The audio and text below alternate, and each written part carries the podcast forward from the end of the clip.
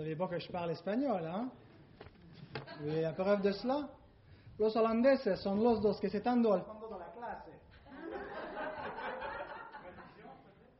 C'est une phrase que j'avais apprise par cœur dans un cours sur cassette en espagnol. Ça veut dire les Hollandais sont assis au fond de la classe. Mais c'est très rare que j'ai besoin de l'utiliser, cette phrase-là, à part pour faire semblant que je parle en espagnol quand je la dis vite avec mon accent. Welcome. I'm glad you speak English because that's all I know in Spanish, what you heard, and it's just a, a sentence I've, I've learned by heart to pretend I speak Spanish, but I don't. Alors, bon matin, frères et sœurs. Euh,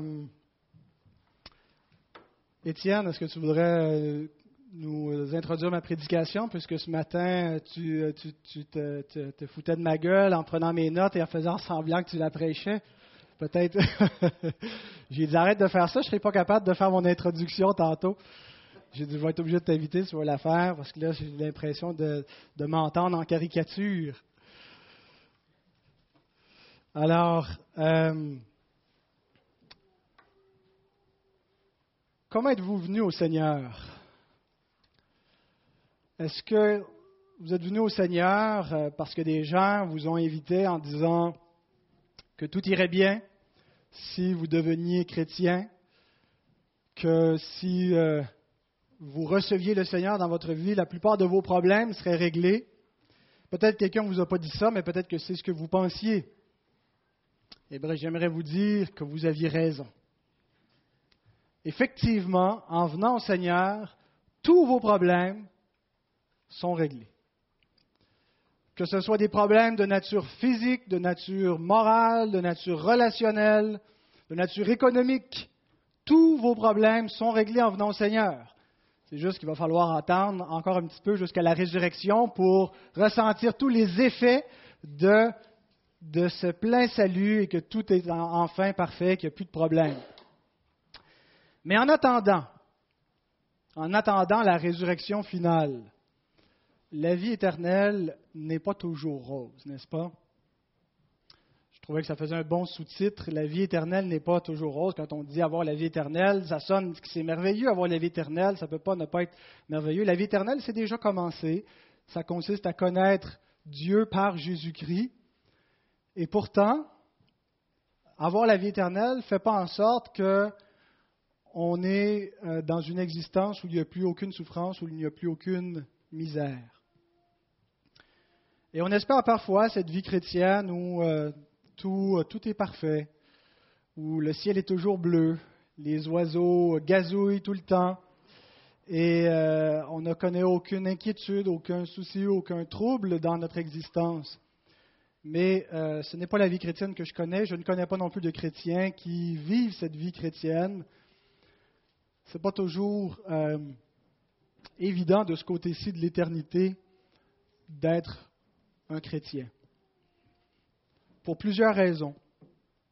Alors supposons qu'on accepte cette prémisse, que tant et aussi longtemps qu'on va être de ce côté-ci de la résurrection, tout ne sera pas encore parfait. Tout est parfait en espérance, tout est parfait dans notre position en Jésus-Christ, dans la foi, mais tout n'est pas parfait en pratique. Tout n'est pas parfait dans la réalité que nous expérimentons. Alors, si on accepte cette prémisse, quelle devrait être à ce moment-là la vie chrétienne normale? Est-ce normal de ne pas ressentir la joie spirituelle d'appartenir au Seigneur, de ne pas avoir même la certitude d'appartenir au Seigneur, de ne pas avoir l'assurance du salut? Peut-on être un chrétien tout en vivant dans le doute et la crainte. Est-ce que je peux être sauvé sans en avoir la certitude? Et si je ne ressens pas cet amour du Seigneur qui vient me donner une assurance, ça va rendre l'adoration complexe. Je vais avoir de la difficulté à vraiment abandonner mon cœur, à vraiment élever mon âme devant Dieu, à prendre plaisir en sa présence, je vais peut-être le faire parce qu'on me dit qu'il faut le faire. Je vais lire ma Bible parce qu'on me dit que je dois la lire. Mais je vais avoir de la difficulté à vraiment me reposer dans tout cela, y prendre un vrai plaisir. Mes pensées deviennent troublées. Et cet état d'âme peut tranquillement s'enligner vers une dépression spirituelle, où l'âme est abattue, il y a un sentiment de détresse qui nous accompagne régulièrement, comme un mal de dos. On apprend à vivre avec, mais il est toujours là. Parfois, on l'oublie quelques instants, mais ce n'est pas parce qu'il est parti. C'est juste qu'on a, l'idée qui, est ailleurs, mais dès qu'on fait un mouvement, ça revient, on est ressaisi. Alors, notre pensée retourne à Dieu et on est encore troublé, on a des inquiétudes. Et on peut vivre comme ça longtemps dans une confusion, dans des épaisses ténèbres. Et dans cette condition-là, on n'est pas certain de bien comprendre ce qu'est la vie chrétienne. On ne sait pas si on comprend notre salut, on a toutes sortes d'interrogations, et on se demande si c'est ça la vie chrétienne normale. Vous êtes-vous déjà demandé si vous étiez un chrétien normal? Suis-je un chrétien normal? Suis-je le seul à me poser ces questions? Avoir l'impression que tout est compliqué. On dirait que pour les autres, c'est facile, c'est simple, mais pourquoi ça ne l'est pas pour moi? J'aimerais faire une série d'enseignements qui va être consacrée à l'épreuve, mais pas de manière générale. Pas juste toutes les sortes d'épreuves qu'on peut mettre sous l'étiquette de l'épreuve en général, que ce soit le deuil, que ce soit les difficultés dans nos relations ou au travail mais certaines épreuves spécifiques, certaines souffrances de l'âme en particulier. Et donc, le, titre, si on veut, de ma série, c'est euh, Suis-je un chrétien normal? Le sous-titre, Comment survivre au doute, à la dépression spirituelle et à la puissance du péché? Ou si vous voulez, on peut le formuler plus positivement, nous allons parler de l'assurance du salut, de la restauration spirituelle et de la sanctification. Le grand prédicateur britannique Martin Lloyd Jones, qui est mort aujourd'hui, euh, mais dont les, commentaires euh, demeurent très vivants et très consultés par tous les prédicateurs de la planète, dit dans son classique justement sur la dépression spirituelle, le diable a deux objectifs. Son premier objectif est de nous empêcher de devenir un chrétien. Son deuxième objectif est de faire de nous un chrétien misérable. S'il ne peut pas nous empêcher de devenir croyants, il va déployer son arsenal pour nous empêcher de porter des fruits, pour nous garder dans le péché, pour nous ravir l'assurance du salut, pour nous troubler de toutes sortes de façons. Alors, le but de cette série, c'est de voir comment déjouer les tactiques du diable, comment affermir notre âme dans la grâce de l'Évangile, comment affermir notre âme devant le Seigneur. Et la première page de la Bible, nous allons voir plusieurs passages dans l'Écriture. Euh, j'ai un plan déjà de, plusieurs euh, prédications en vue, mais la première que nous allons voir, la première page de la Bible, c'est le psaume 13. Le psaume 13 nous présente le côté sombre dans la vie du croyant. C'est le titre de ma prédication, le côté sombre dans la vie du chrétien. Et ce psaume est, divisé en trois. Euh, il y a vraiment trois strophes. La première strophe, David exprime sa détresse. Il exprime son désarroi, il exprime l'état de son âme qui est lamentable. La deuxième strophe, David crie à l'Éternel. C'est sa prière. Et la dernière strophe, c'est la délivrance qu'il obtient. Il se réjouit en l'Éternel, se réjouit dans son salut. Alors avant de lire le texte, nous allons prier le Seigneur. Notre Dieu, nous voulons te rendre grâce pour cette journée que tu nous donnes de nous réunir en ton nom. Et nous te prions, Père, de bénir les instants que nous allons prendre dans ta parole. Te prions d'ouvrir nos cœurs, d'ouvrir nos pensées, de nous rendre attentifs à ce que tu as à nous dire. Seigneur, je veux me livrer à toi comme un faible instrument, indigne, pécheur, pour être un porte-parole, Seigneur, de ta parole, et j'ai besoin de ta grâce. Je te prie, Seigneur, que tu puisses parler par ma bouche et parler à chacun de nos cœurs. Amen.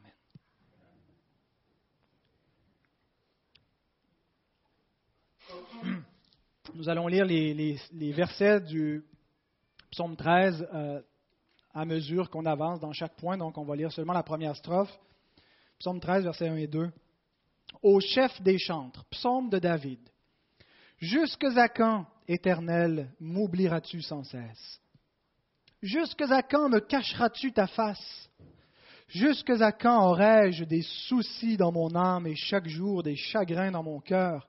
Jusque à quand mon ennemi s'élèvera-t-il contre moi? Dans cette introduction, David énonce les trois thèmes que je veux euh, euh, euh, découvrir, que je veux explorer dans cette nouvelle série de messages. Le premier thème, c'est l'assurance du salut. Jusque à quand, éternel, m'oublieras-tu sans cesse? Jusque à quand me cacheras-tu ta face? Être oublié de l'éternel, ne pas voir sa face, ne pas avoir l'assurance. Lorsqu'on n'a pas l'assurance du salut, lorsqu'on n'a pas la conviction qu'on est un enfant de Dieu, qu'on lui appartient, on a l'impression d'être abandonné de Dieu. On a l'impression que Dieu nous a oubliés. Et cette angoisse est une des pires qu'on peut ressentir. Cette inquiétude n'est pas quelque chose de banal. Il y a la crainte, bien sûr, de périr éternellement, mais aussi cette impression bizarre et désagréable de ne pas se sentir près de Dieu alors qu'on le devrait. De ne pas arriver à, à ce que notre âme se repose vraiment tranquillement dans l'Évangile, dans la grâce de Dieu, dire tout est parfait et, de ressentir ce bonheur, cette allégresse qui nous est décrite par d'autres, qui nous est décrite dans la parole de Dieu, et on ne l'atteint pas. En réalité, l'Éternel n'a pas oublié David, il ne l'a pas abandonné, mais c'est comme ça que David se sent. C'est sa propre perception subjective. Et Dieu le laisse traverser cette épreuve. Il n'enlève pas instantanément cet état d'inquiétude, de, détresse. Même si Dieu ne l'a pas abandonné, il ne le laisse pas voir immédiatement qu'il ne l'a pas abandonné. Ce n'est pas facile de ne pas écouter nos propres pensées. La réalité nous paraît toujours telle que nous la percevons et non telle que la parole de Dieu nous la décrit. On se fie plus à nos perceptions qu'aux promesses divines de la parole. On se fie plus à notre ressenti, à notre état d'âme, à notre impression subjective qu'à ce que Dieu nous dit objectivement dans l'Écriture sainte. Et c'est vrai, pas juste quand ça va mal, mais aussi quand ça va bien.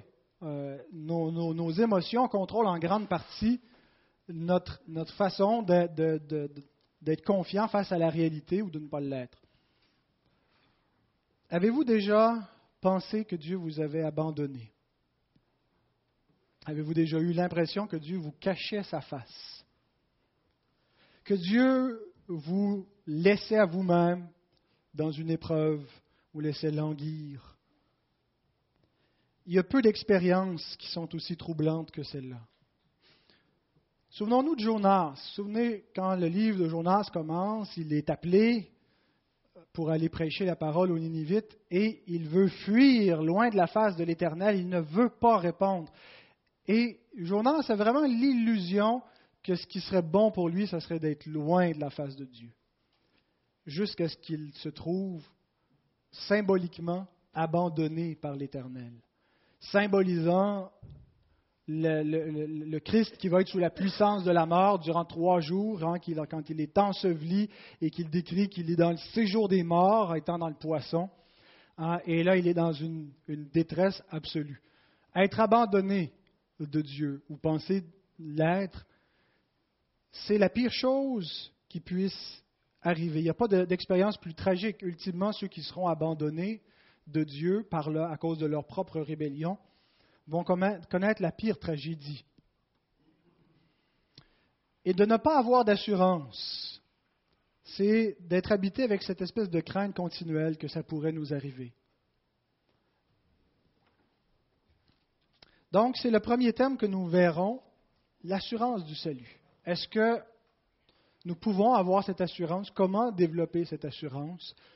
Et donc, les premiers messages de cette série seront consacrés à cette question. Le deuxième thème, c'est la dépression spirituelle. Jusque à quand aurais-je des soucis dans mon âme et chaque jour des chagrins dans mon cœur? Quand on vit une peine d'amour, ça affecte toute notre existence, n'est-ce pas? On en perd l'appétit, on n'a plus envie de rien. Ce n'est pas seulement la, dimension de la relation amoureuse qui est affectée par la peine d'amour, mais c'est l'ensemble de notre vie. Lorsqu'on vit un chagrin face à l'amour de Dieu, c'est toute notre vie qui s'en ressent, c'est toute notre vie qui souffre. On ne peut pas être dans la tristesse par rapport à Dieu et vivre une gaieté de cœur par rapport au reste de la vie. Inversement, la même chose est vraie lorsqu'on est dans la plénitude de la joie du Seigneur, lorsqu'on goûte à la joie de sa présence et à l'assurance du salut, même si le reste va mal autour, notre âme est dans, une paix dans une joie. L'ensemble de notre vie est, élevé par la joie du salut. Et il y a un lien entre le, le premier verset et le deuxième verset, entre le premier point de la série, le manque d'assurance, le sentiment d'abandon de Dieu, et le deuxième point, la dépression spirituelle. Lorsque on n'arrive pas à atteindre l'assurance, lorsqu'on se sent abandonné de Dieu, lorsqu'on croit l'être, ça nous mène à cette dépression spirituelle. On peut vivre momentanément des jours sombres, avoir l'âme abattue, peut-être pas juste à cause d'avoir l'impression que Dieu nous abandonne, mais qu'on vit des temps difficiles, et, se rapprocher d'un temps de dépression.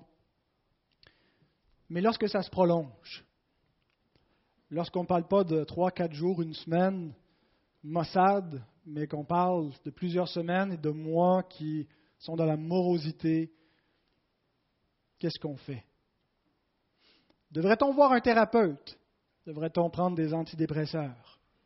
Est-ce que l'Évangile peut vraiment nous secourir? Est-ce que l'Évangile apporte un secours pour les problèmes de nature psychologique, pour l'anxiété, pour la détresse? Eh bien, si le Seigneur le permet, nous allons répondre à ces questions en cours de route. Ils feront l'objet de la, la, deuxième partie de cette série. Et la dernière partie la question de la sanctification. Jusqu'à quand mon ennemi s'élèvera-t-il contre moi? J'imagine que David, en écrivant cela, il pensait à un ennemi concret comme peut-être Saül, peut-être plus tard dans sa vie son propre fils Absalom, qui s'est révolté contre lui. Dans notre contexte à nous, dans la Nouvelle Alliance, comme chrétiens, nous sommes appelés à ne pas avoir d'ennemis humains, n'est-ce pas? Prier pour nos ennemis, c'est-à-dire ceux qui, sont nos ennemis sans que nous, nous soyons leurs ennemis, euh, ou plutôt l'inverse, ceux qu'on ne voit pas comme nos ennemis, mais qui nous voient comme leurs ennemis, à avoir de l'amour pour eux et donc à ne pas, ne pas se venger, à ne pas avoir d'ennemis. Mais les chrétiens doivent traiter le péché et le père du péché, le diable, comme des ennemis mortels. Et c'est là où je vais en venir avec la sanctification.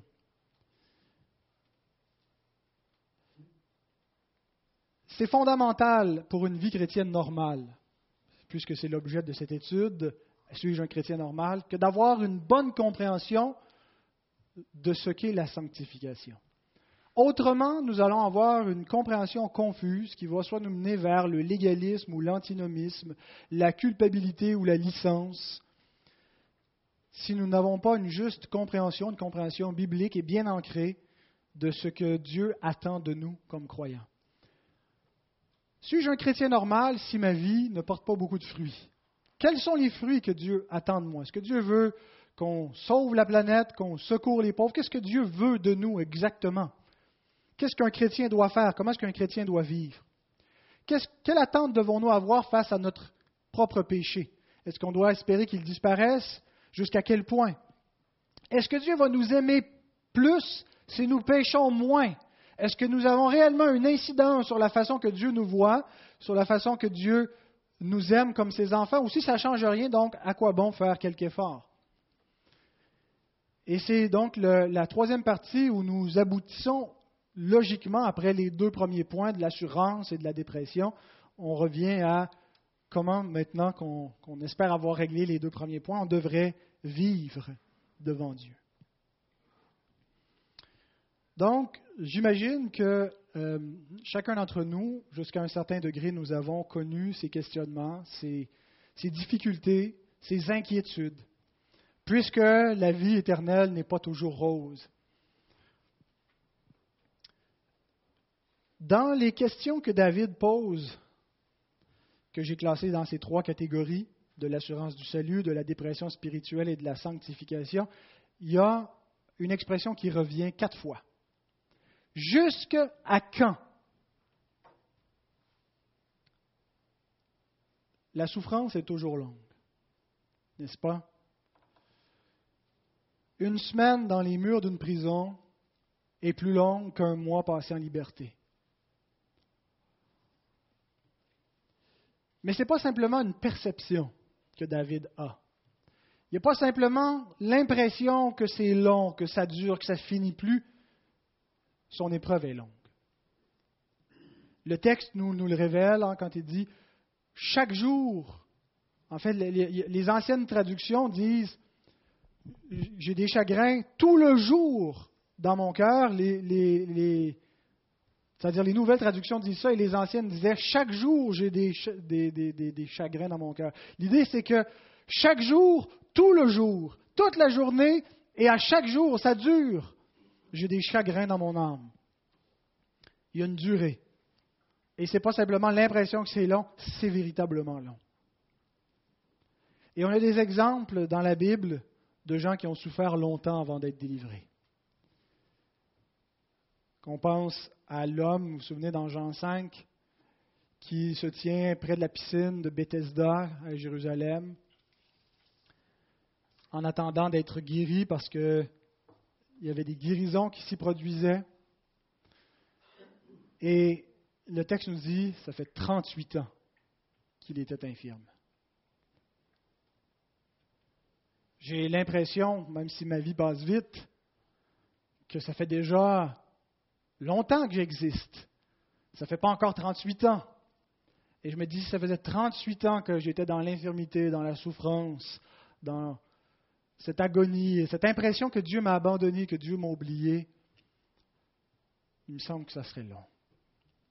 Cette femme dans, dans Luc, au chapitre 13, qui était une fille d'Abraham et pourtant sous l'influence d'une puissance diabolique, courbée dans une maladie jusqu'à ce que Christ la délivre. La durée vient exacerber l'épreuve.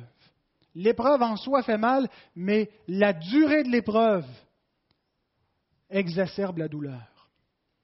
Andrew Fuller, qui était un, un pasteur euh, baptiste, écrit Lorsque Job fut affligé par plusieurs mauvaises nouvelles successives, il le supporta avec courage. Mais lorsqu'il ne pouvait plus voir la fin de ses souffrances, il s'écroula sous leur poids. Et on voit vraiment l'attitude de Job évoluer et changer. L'attitude qu'il a au commencement, résigné, humble, plein de foi et d'espérance dans le Seigneur, semble s'estomper au fil des pages du livre de Job, sans dire que Job nécessairement tombe dans, dans de graves péchés, on dirait que son espoir disparaît complètement. Jusqu'à quand, Seigneur? Combien de temps encore? Et on ne le sait pas jusqu'à quand. C'est ce qui rend ça encore pire. S'il nous dit encore un mois, on dit, il me reste un mois. Les détenus savent quand ils vont sortir, ils ont une date. Un m'avait déjà dit par contre que c'était plus long quand tu as une date parce que la table, il dit quand, quand tu es ici à perpétuité comme moi, il dit ça passe vite, il dit t'attends plus, c'est, tu, tu comptes plus. Jusqu'à quand? Pourquoi cette épreuve semble interminable? Une mauvaise journée c'est désagréable. Une série de mauvaises journées, ça devient insupportable. Lorsqu'on a l'âme abattue un jour, on se dit ça va aller mieux demain. Je vais aller me coucher et demain on va recommencer une nouvelle journée. Mais lorsque le lendemain est aussi pire que la veille, et lorsque chaque lendemain continue d'être aussi mauvais, l'espoir de jours meilleurs fond comme neige au soleil. Mais David était encore capable de dire jusqu'à quand? Il semble dans ce cri de l'âme qu'il a cet espoir que ça ne peut pas durer toujours comme cela. Il ne peut pas en être toujours ainsi. Si l'Éternel est vrai, et il est vrai, et si son salut est véritable et, sa parole est fiable, et elle l'est, il ne peut pas en être toujours ainsi. Et donc, il a l'espoir au milieu de sa détresse qu'il n'en sera pas toujours ainsi. Et cette même espérance, Dieu la met dans le cœur de ses enfants. Ce n'est pas nous qui avons généré une espérance dans notre propre âme, mais l'espérance est venue avec le don de la foi et le don de l'esprit qui a été mis en nous et qui nous permet de continuer d'espérer dans nos difficultés. Je pense que c'est ce que Paul appelle le casque du salut ailleurs dans l'Épître aux Éphésiens. Le casque du salut, c'est le casque de l'espérance du salut qui est là pour protéger nos pensées de la détresse que nous pourrions vivre dans ce monde. Mais l'espérance est là pour nous protéger, pour nous garder avec un espoir. Vous avez vu le film À l'ombre de Shawshank Un excellent livre, hein, un film, mais ceux, qui ne l'ont pas vu, euh, c'est recommandable, vous pourrez le, visionner. Euh, et donc, c'est vraiment le thème de ce film, c'est l'espérance. Même si pendant des années, il est dans une misère, il est emprisonné.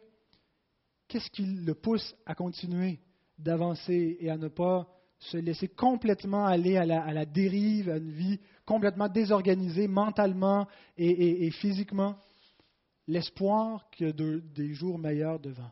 Et nous avons cette espérance, cette espérance qui ne ment point, qui nous vient du Dieu qui ne ment point. Et on continue de crier. Pourquoi est-ce qu'on crie? Parce qu'on sait que ça ne sera pas éternellement comme ça. On sait que c'est juste que ça quand, on sait qu'il y a un temps où ça va terminer.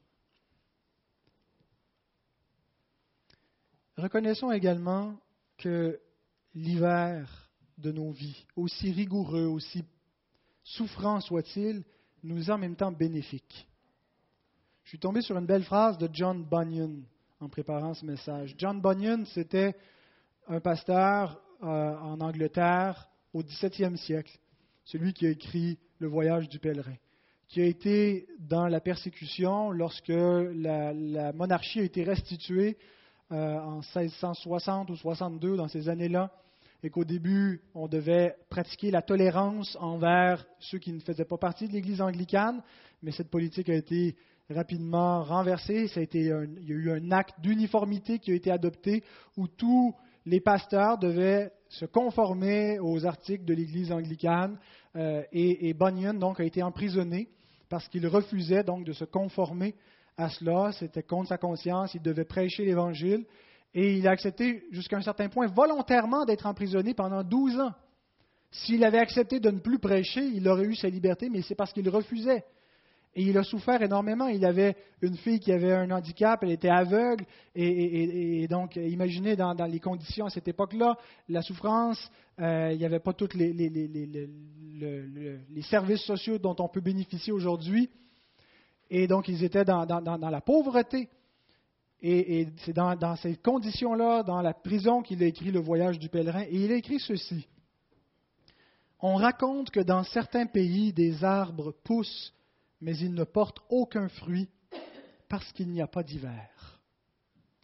Vous trouvez que c'était une belle phrase, une image magnifique de l'effet de l'hiver dans nos vies.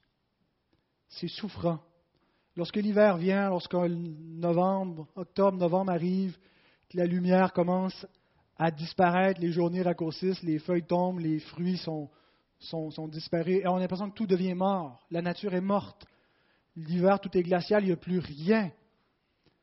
Mais comment, lorsque le printemps revient, comment est-ce que cet hiver rend la nature fertile, luxuriante? Ça produit le même effet dans notre vie. Reconnaissons que les détresses décrites dans le psaume 13 sont bonnes pour nous. Bon sang qu'elles sont désagréables, qu'elles sont pénibles, mais elles sont bonnes. Confessons devant Dieu qu'elles nous sont nécessaires, qu'autrement nos cœurs sont insensibles. Nous sommes orgueilleux, nous sommes insensibles aux autres, nous sommes centrés sur nous-mêmes, nous sommes rebelles jusqu'à ce que Dieu humilie nos cœurs, jusqu'à ce que Dieu nous mette au creuset de la souffrance. Psaume 119, 67 à 71. Avant d'avoir été humilié, je m'égarais. Maintenant, j'observe ta parole. Le cœur est insensible comme la graisse. Moi, je fais mes délices de ta loi. Il m'est bon d'être humilié afin que j'apprenne tes statuts. L'apôtre Paul, qui a connu aussi de grandes détresses, qui aurait pu l'amener à, croire qu'il était oublié de Dieu, nous dit dans Romains 12, 12 comment survivre à ces détresses. Réjouissez-vous en espérance. Soyez patients dans l'affliction. Persévérez dans la prière. Pas le seul qui prêchait avec trois points. Trois impératifs qui résument ce qu'on a vu jusqu'à date. Se réjouir en espérance, non pas dans nos circonstances non pas dans notre disposition intérieure. Ce n'est pas là que nous devons trouver notre joie. Et même lorsque nos circonstances vont bien, ne nous attachons pas trop. N'espérons pas trop de nos circonstances.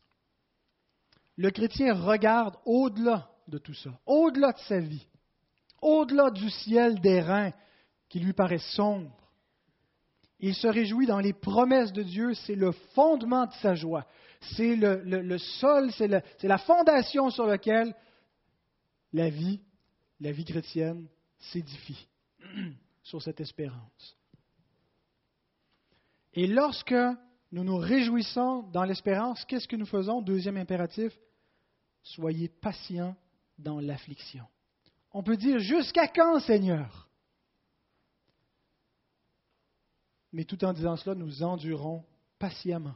Pourquoi? Parce que notre pensée est tournée vers l'espérance, vers l'espoir que les jours meilleurs s'en viennent, sachant que les légères afflictions du temps présent, les incertitudes, tout ça va s'estomper pour faire place à un poids éternel de gloire. Mais concrètement, comment est-ce qu'on fait ça? Est-ce que c'est seulement des, beaux discours? Est-ce que c'est seulement un mantra qu'on doit se répéter? Est-ce que c'est seulement un minding, une disposition mentale qu'il faut essayer d'adopter pour y arriver? Paul nous dit comment concrètement le faire. Persévérer dans la prière.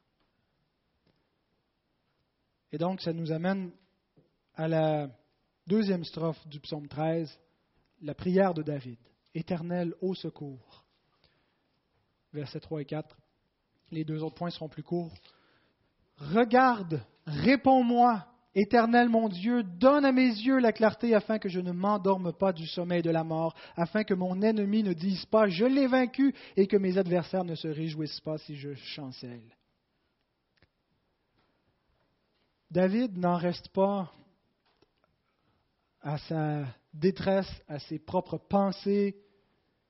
Il ne fait pas seulement se morfondre et se tourner sur lui-même, retourner ses pensées, retourner ses pensées. Qu'est-ce qu'il fait? Il prie. Il se détourne de lui et il se tourne vers l'Éternel. Il demande son secours pour se réjouir en espérance, pour être capable de supporter l'affliction. C'est ce qu'il faut faire, la prière. Et c'est plus facile, bien sûr, à dire qu'à faire. Parce que dans un état de détresse, dans un état où on pense que Dieu, où on sent que Dieu nous a abandonnés, on ne sait pas toujours comment s'approcher. On ne sait pas si nos doutes par rapport à sa parole l'irritent contre nous. Et on n'a aucune assurance pour venir devant lui. Mais nous ne devons pas tenir compte de cette disposition de cœur, de ce manque de confiance qui est en nous, et simplement faire ce que Dieu nous dit de faire. Approchons-nous de lui, approchons-nous de son trône, allons à lui.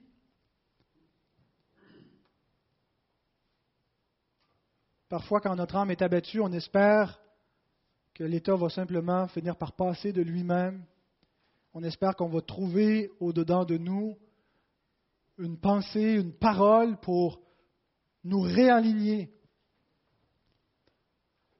Nous ne devons pas tomber dans ce mode introspectif, tourné sur nous, passif face à cette dépression, face à cette, cet état d'âme.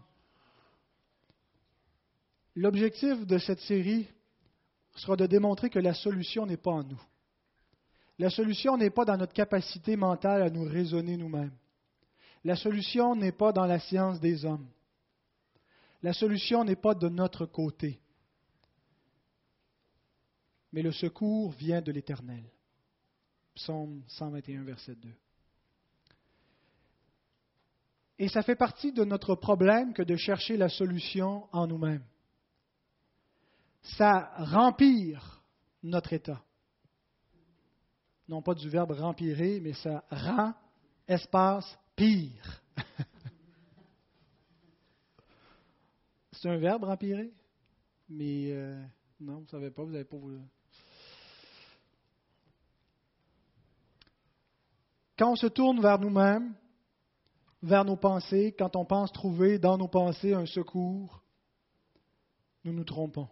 Et nous rendons pire notre état d'âme. Martin Lloyd Jones, j'en ai parlé tantôt, dit ceci. Le problème de ces gens qui cherchent en eux-mêmes la solution vient en partie de ce qu'ils sont encore maladivement préoccupés avec eux-mêmes. Pourquoi sont-ils maladivement préoccupés par eux-mêmes? La réponse est qu'ils ne sont pas suffisamment occupés avec lui, avec Dieu.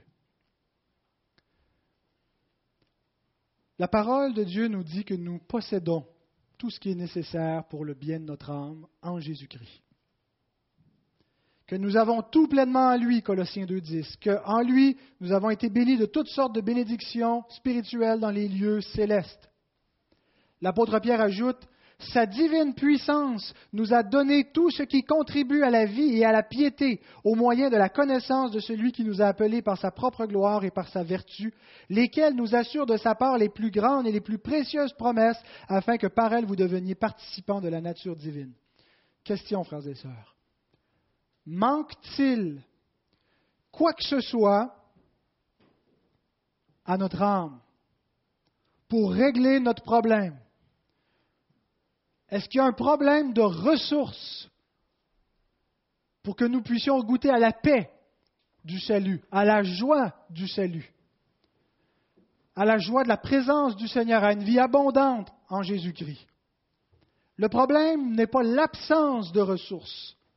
Le problème n'est pas dans ce que Dieu nous a donné ou ne nous a pas donné. Il nous a tout donné ce qui est nécessaire. Le problème, c'est que nous ne connaissons pas notre salut ou que nous négligeons les ressources que Dieu nous a données dans notre salut. Nous les négligeons peut-être par paresse, par ignorance, mais tout nous a été donné. Nous sommes riches. Nous avons tout ce qu'il nous faut et nous ne devons pas être comme ces souris qui meurent de faim dans les greniers de Pharaon, entourés d'abondance, mais pour une raison ou une autre n'en jouissent pas. Prenons l'exemple de la paix et de la joie.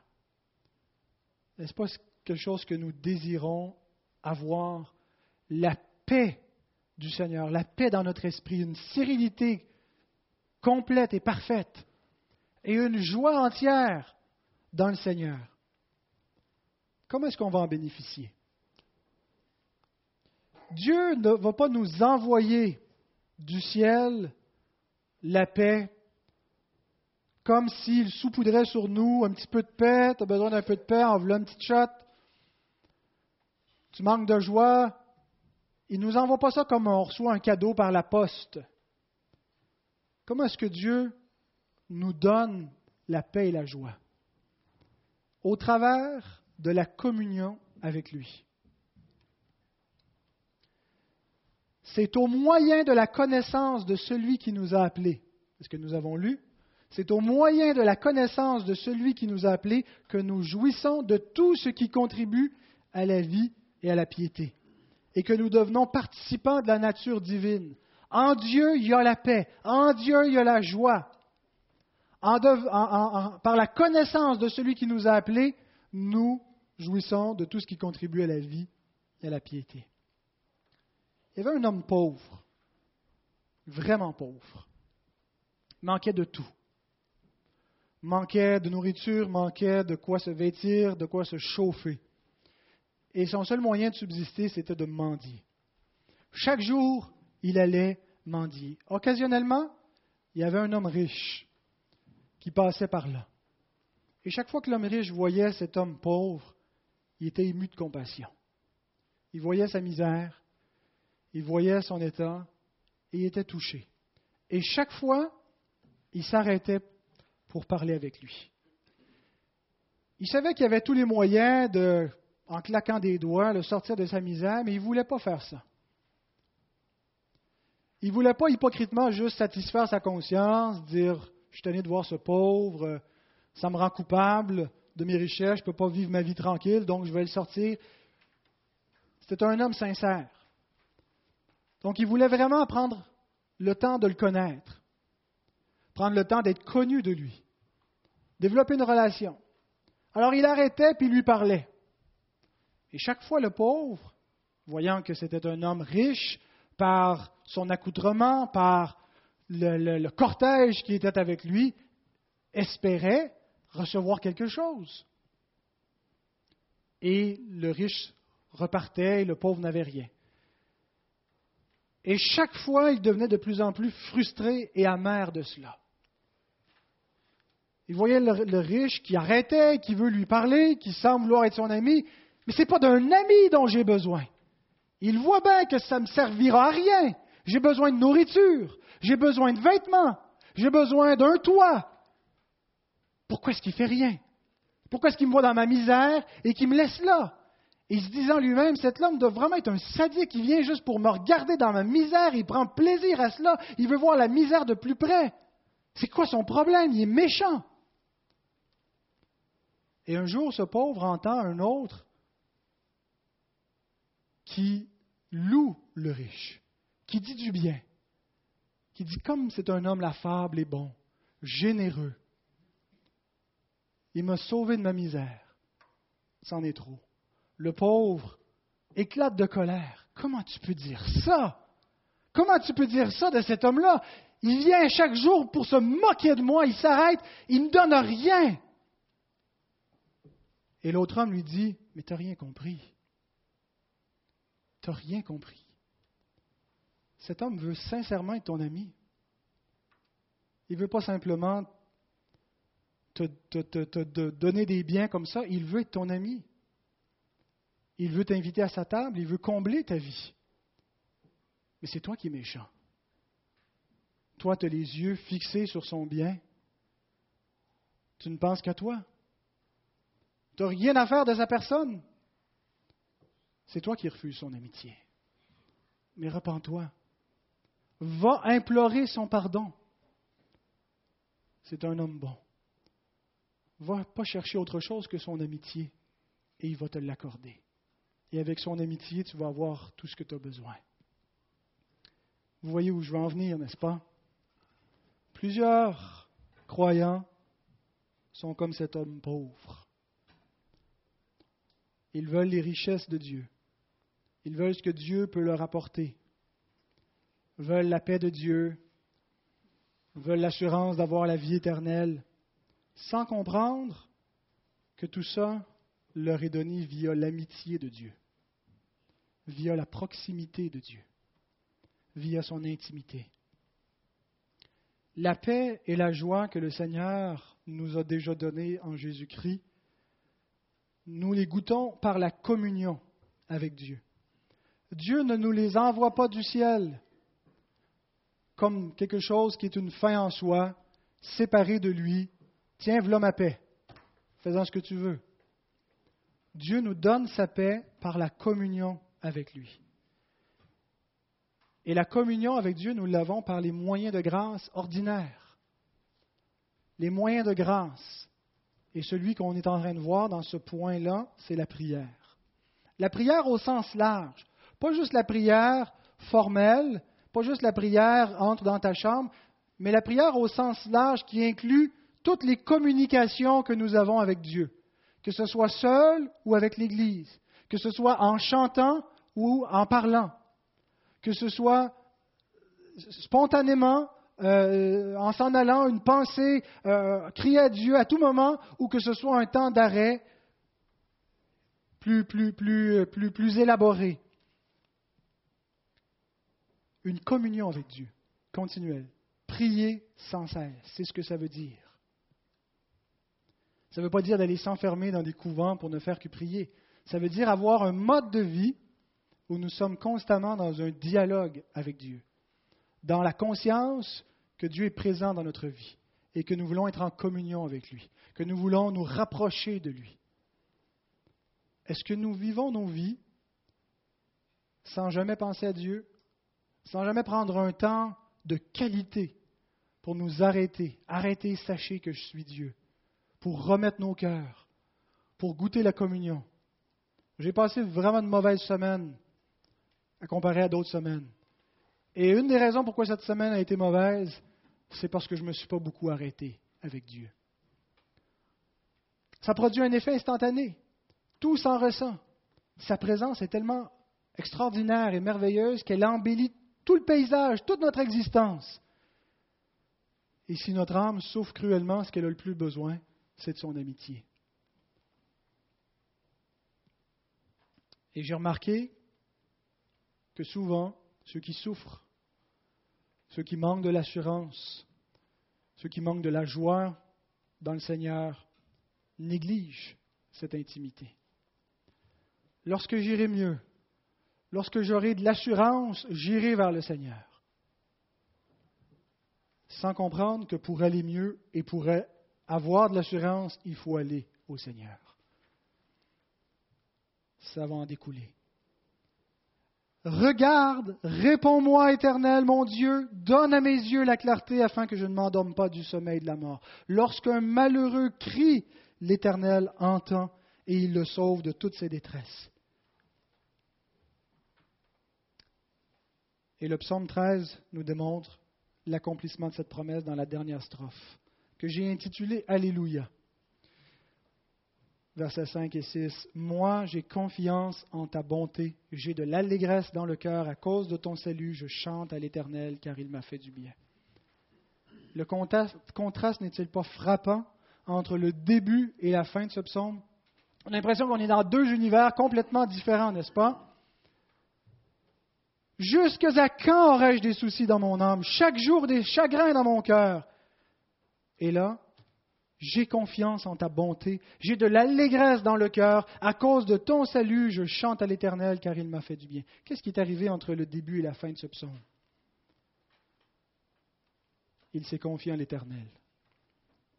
Si nous demeurons passifs et que nous attendons passivement que tout aille mieux, tout n'ira pas mieux. Nous devons nous confier en l'Éternel. Le but de cette série sera de nous amener à atteindre cet Alléluia cet état glorieux décrit dans les deux derniers versets, en apprenant à nous confier en l'Éternel. Combien est-ce qu'il y a de temps qui s'est déroulé entre le début du psaume 13 et la fin du psaume 13? Probablement un peu plus de temps qu'il nous en faut pour le lire. J'imagine que David n'était pas une espèce de schizophrène qui, dans un instant, est complètement dans l'abattement, prêt à aller s'enterrer vivant, et après ça, il chante des louanges la seconde d'après. Il y a deux états d'âme qui nous sont présentés, mais il s'est passé quelque chose entre les deux. Il y a eu un temps entre les deux. Combien de temps est-ce qu'il va falloir pour nous amener d'un manque d'assurance, d'une vie médiocre ou moyenne à cette plénitude? Il va falloir probablement beaucoup de temps. Mais nous devons commencer dès maintenant à louer et à adorer. Ésaïe 8 nous dit J'espère en l'Éternel écoutez bien la suite, qui cache sa face à la maison de Jacob. Je place en lui ma confiance. J'espère en l'Éternel qui cache sa face à la maison de Jacob. Ça semble contradictoire. T'espères en celui qui se cache de toi, même si nous ne voyons pas le sourire de Dieu, même si on a l'impression qu'il nous a abandonnés, même si on a l'impression que le ciel est des reins, confions-nous en lui à qui d'autre irions-nous de toute façon? En nous-mêmes Dans nos propres pensées Sa parole est beaucoup plus sûre que nos émotions. Ses promesses valent mieux que notre état d'âme et sa bonté est une meilleure garantie que notre propre perception. Je termine avec une dernière citation de Jean Calvin cette fois. Il dit Peut-être ne sommes-nous pas entièrement libérés de la tristesse, mais il est néanmoins nécessaire que cette joie de la foi s'élève au-dessus et mette en nos cœurs un chant de l'allégresse qui nous est promise, même si nous ne l'expérimentons pas encore maintenant. Calvin a eu son lot de souffrances, il a eu son lot de misère quand on connaît la vie de l'homme. On sait de quoi il parlait. Et ce qu'il nous dit, c'est que nous devons nous conditionner dès maintenant, même si nous n'avons pas l'âme à faire cela, même si nous sommes dans la détresse et que nous ne ressentons pas l'allégresse promise, l'allégresse qui va venir pleinement seulement lorsque l'espérance sera réalisée, appliquons-nous maintenant à chanter, à adorer Dieu, à nous réjouir en lui. N'attendons plus pour adorer notre bien-aimé Maître. Entraînons notre cœur aujourd'hui à l'aimer. On dit que l'appétit vient en mangeant, n'est-ce pas? Quand on n'a pas d'appétit, l'appétit vient en mangeant. La joie et la confiance viennent en adorant. Que le Seigneur vous bénisse, qu'il bénisse sa bonne parole. Amen.